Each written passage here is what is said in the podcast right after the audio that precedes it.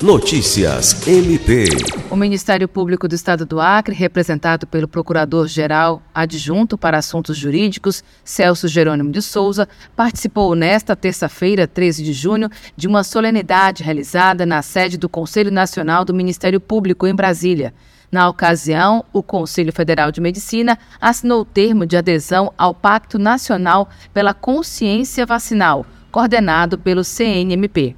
Essa foi a 48ª adesão ao pacto, já que conta com a participação do MPAC, além de várias outras entidades e ramos do Ministério Público e de outras instituições. Alice Regina para a Agência de Notícias do Ministério Público do Estado do Acre.